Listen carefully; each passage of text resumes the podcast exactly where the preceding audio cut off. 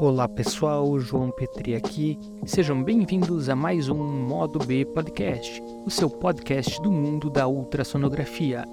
E no programa de hoje vamos falar sobre endometriose.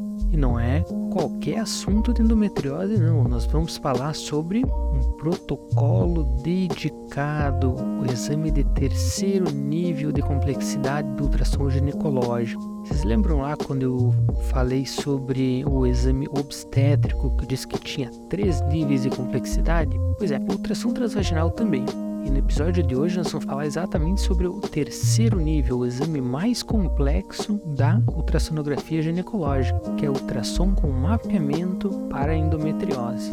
E vamos começar do começo então, vamos conceituar algumas coisas. O que, que é a endometriose? A endometriose é a presença de glândulas endometriais fora do útero e a principal via por onde essas células alcançam a cavidade peritoneal é pela menstruação retrógrada, ou seja, por refluxo através das tubas uterinas que acaba caindo ali na cavidade peritoneal. Por essa via, elas acabam alcançando diversas estruturas pélvicas e como essas células são responsivas aos estímulos hormonais, na dependência da fase do ciclo, elas vão ter atividade glandular, vão proliferar e vão sangrar. Essas alterações elas vão gerar um processo inflamatório focal dos tecidos adjacentes ao local onde a célula se encontra. E esse processo inflamatório é o que vai gerar a sintomatologia. Essa sintomatologia ela pode ser cíclica e ter picos durante o período menstrual. Os sintomas mais comuns vão ser dismenorreia, dispareunia, sangramento irregular, dor pélvica crônica e infertilidade.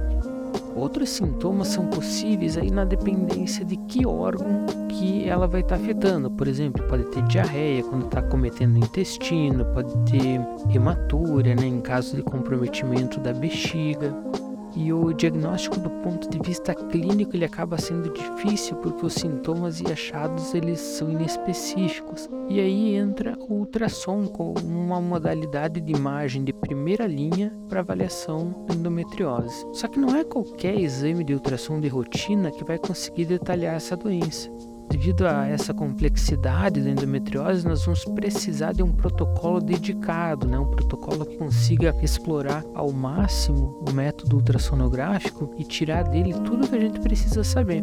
O protocolo que eu uso atualmente é o proposto pela IDEA, né, aquele grupo internacional de análise de endometriose profunda, com alguns acréscimos aí que a gente vai pegando na prática, né, algumas dicas que eu vou passar para vocês aqui em seguida. O objetivo do ultrassom numa paciente com suspeita de endometriose é sempre tentar explicar os sintomas, então mapear e localizar e também ver a gravidade dessas lesões. Então fica óbvio que primeiro a gente precisa saber quais quais são os sintomas. Então, o primeiro passo vai ser conversar com a paciente para ver o que tipo de sintomas que ela apresenta. E também não só o tipo dos sintomas, ver a gravidade, né? analisar toda a classemiologia de cada um desses sintomas. Por isso, o ideal é começar fazendo um ultrassom abdominal, o transdutor convexo, de preferência com a paciente já, né, com o preparo intestinal e com a bexiga cheia. Durante esse exame abdominal, nós vamos ter a oportunidade de ir conversando com ela questionando a respeito dos sintomas, para assim, num segundo momento, durante o exame transvaginal, poder direcionar para aquelas queixas e também para orientar o esvaziamento vesical. Por exemplo, se a paciente eh, não tiver queixas urinárias após a parte suprapúbica aqui do exame, ela pode ir lá esvaziar toda a bexiga, não tem problema. Só que se tiver queixas aí da parte urinária, é interessante que ela mantenha uma pequena quantidade de urina, porque isso vai facilitar a avaliação da bexiga no exame transvaginal.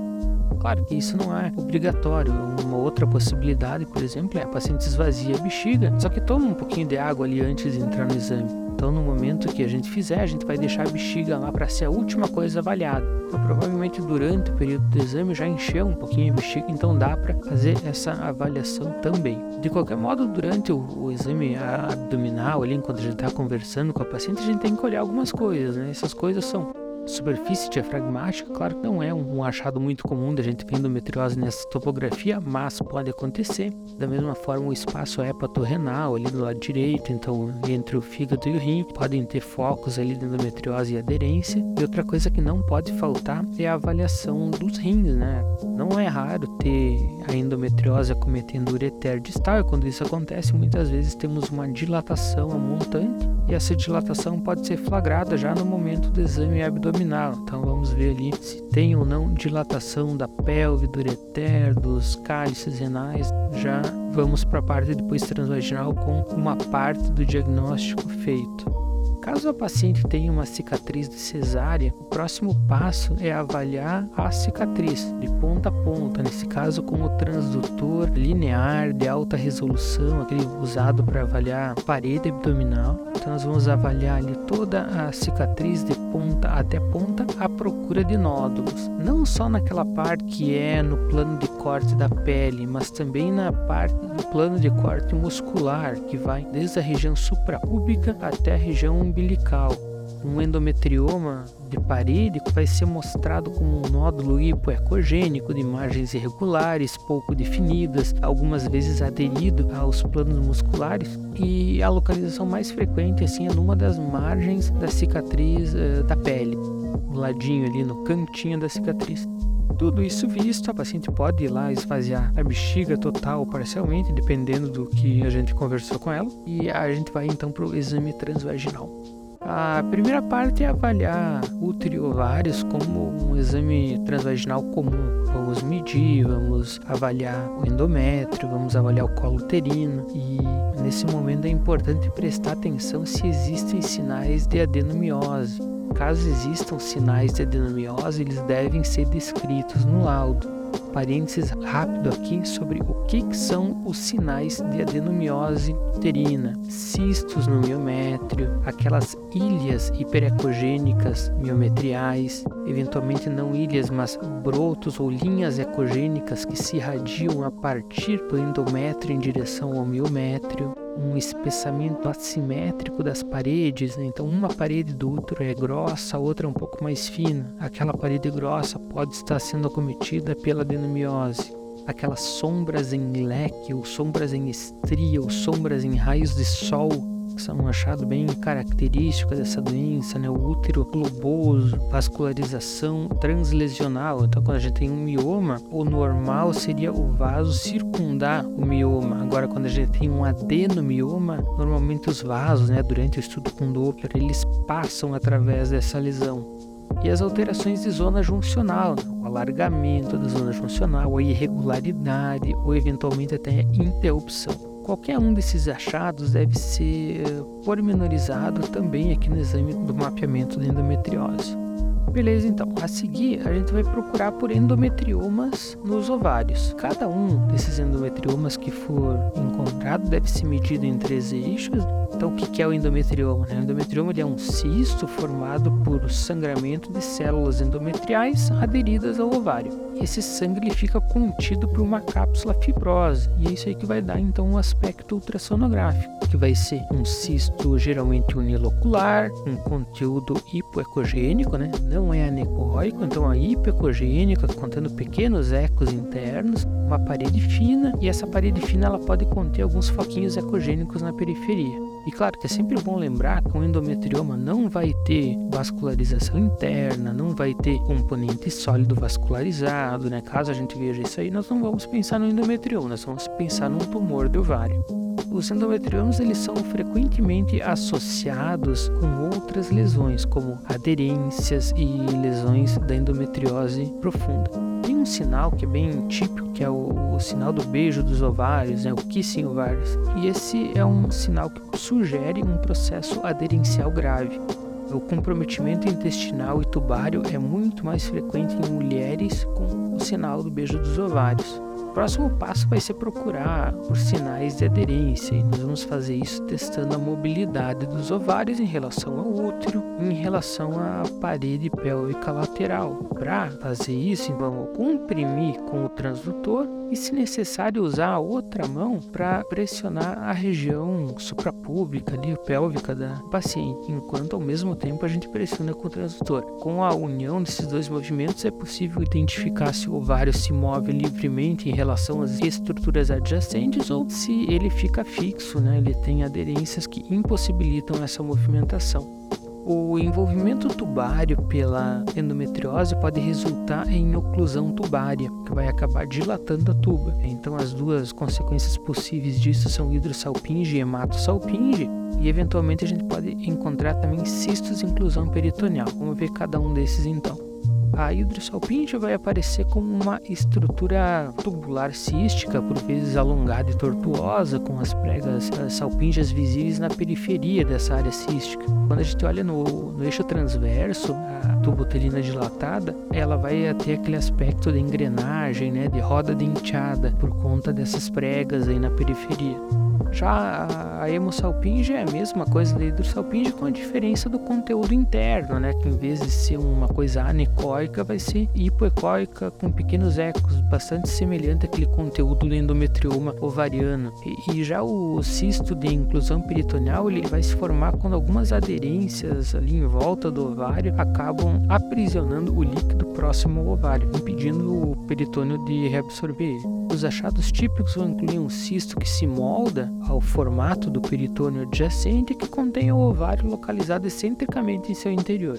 A seguir, nós vamos avaliar o fundo de saco de Douglas e para avaliar esse espaço devemos observar o sinal de deslizamento.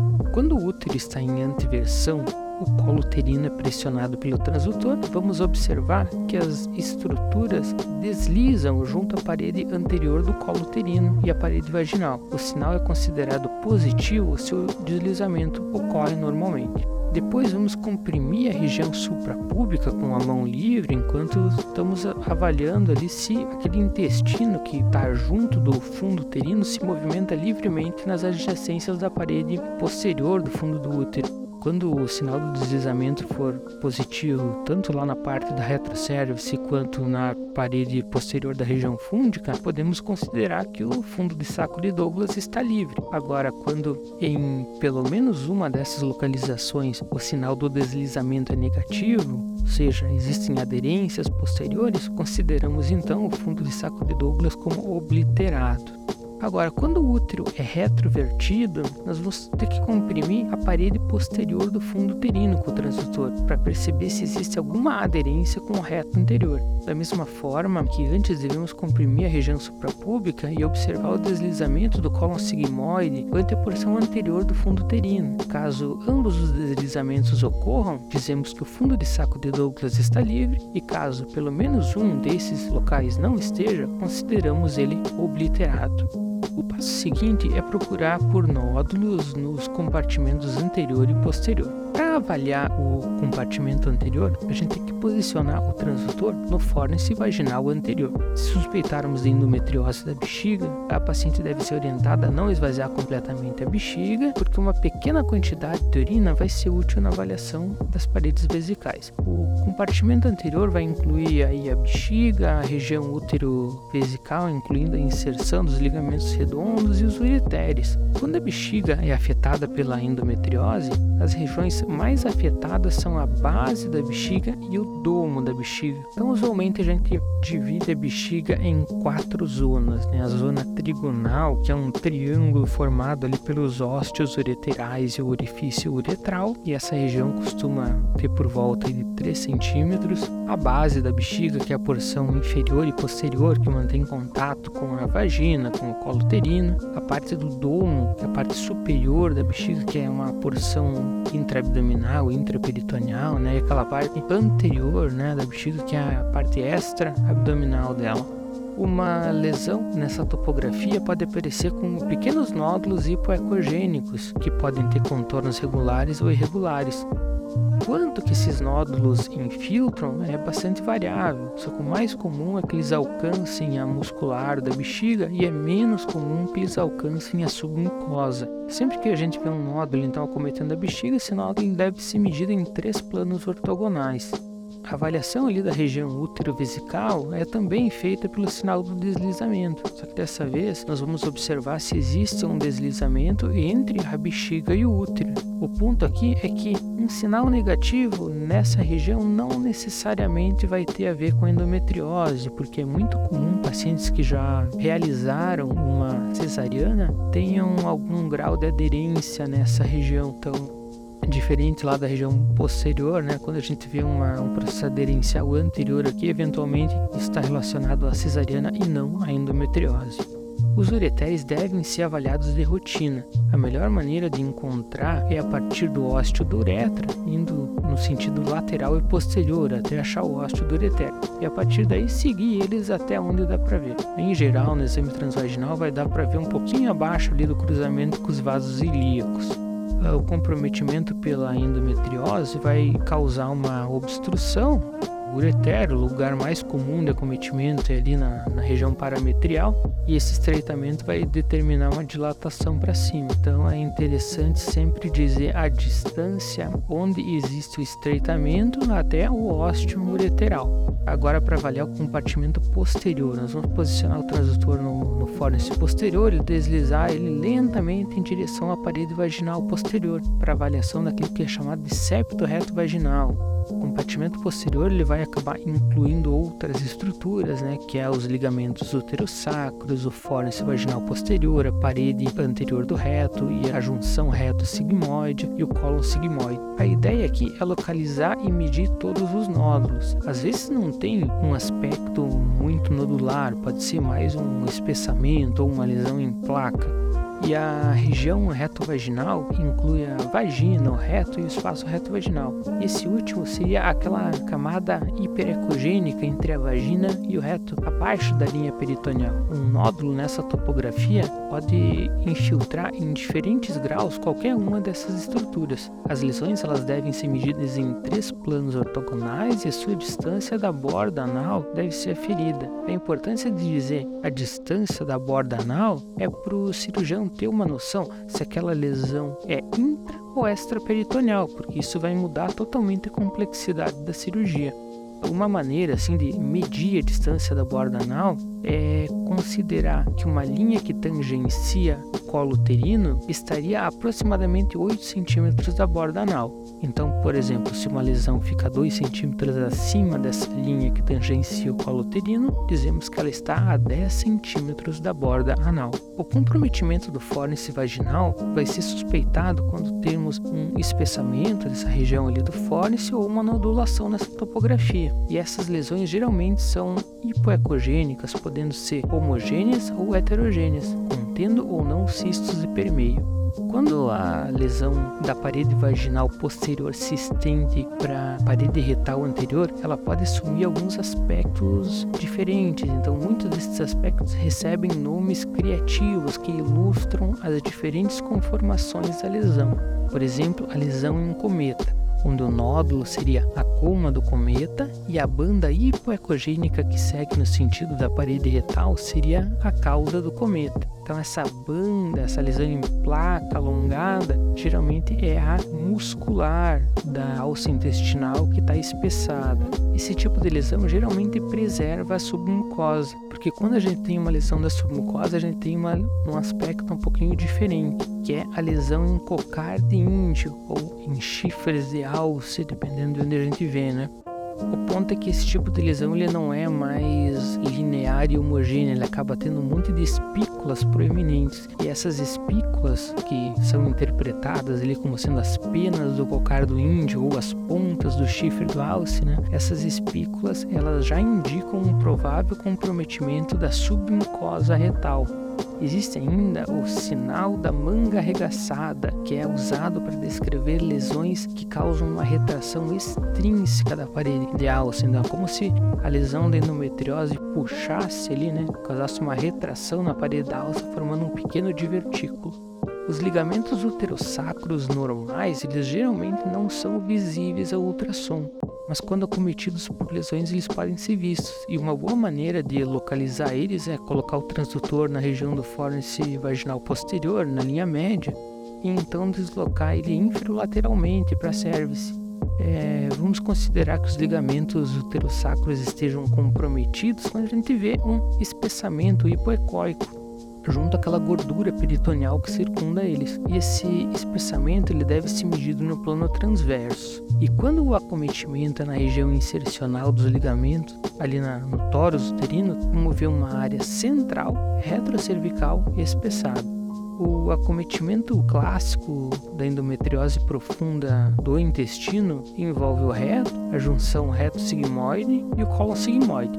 A maior parte dessas estruturas pode ser avaliada pelo ultrassom e o acometimento intestinal pode ser isolado, né, com uma lesão única, pode ser multifocal, chama multifocal quando tem um segmento do intestino acometido por múltiplas lesões, ou ele pode ser ainda multicêntrico, que é quando temos múltiplas lesões afetando segmentos distintos do intestino. As lesões intestinais causam espessamento da parede e estreitamento luminal. E aqui vale uma breve revisão sobre as camadas do intestino e a sua aparência ultrassonográfica. A serosa, ela é uma linha fina e hiperecóica. A muscular, ela é uma camada hipoecogênica pouco mais espessa, e a submucosa ela volta a ser hiperecogênica da mesma forma que a serosa. Já a mucosa ela é hipoecogênica. Na verdade, essa parte hipoecogênica da mucosa é a muscular da mucosa e a mucosa em si já está lá dentro, né? Que seria um pouquinho mais ecogênica do que a muscular da mucosa. E a identificação dessas camadas é o que a gente chama de assinatura de alça, que é um sinal ultrassonográfico bem importante quando a gente quer diferenciar se é uma coleção verdadeira dentro da cavidade ou se é uma alça intestinal que está na topografia que nós estamos olhando. A endometriose profunda intestinal vai aparecer como um espessamento da camada hipoecogênica, ali, da muscular, ou como nódulos hipoecogênicos, muitas vezes heterogêneos e com margens pouco definidas. Uma das questões críticas é se uma lesão está dentro do peritônio, portanto pode ser acessível pela laparoscopia, ou se ela está fora. Como dissemos há pouco, uma linha traçada na região dos lábios ali do colo uterino pode ajudar nessa diferenciação. Então, resumindo sobre o que falar sobre uma lesão intestinal, temos que dizer a localização, temos que dizer o tamanho, quais as camadas da alça ela acomete, qual é a porcentagem da circunferência da alça que ela atinge, a distância da borda anal e, se for possível, dizer claramente se essa lesão está dentro ou fora do peritônio. Então, como a gente pode perceber, a aplicação de todo esse protocolo exige conhecimento e experiência. É considerado que o número ideal de exames para cumprir toda essa curva de aprendizado seria em torno de 40 exames aí para estar tá fazendo direitinho.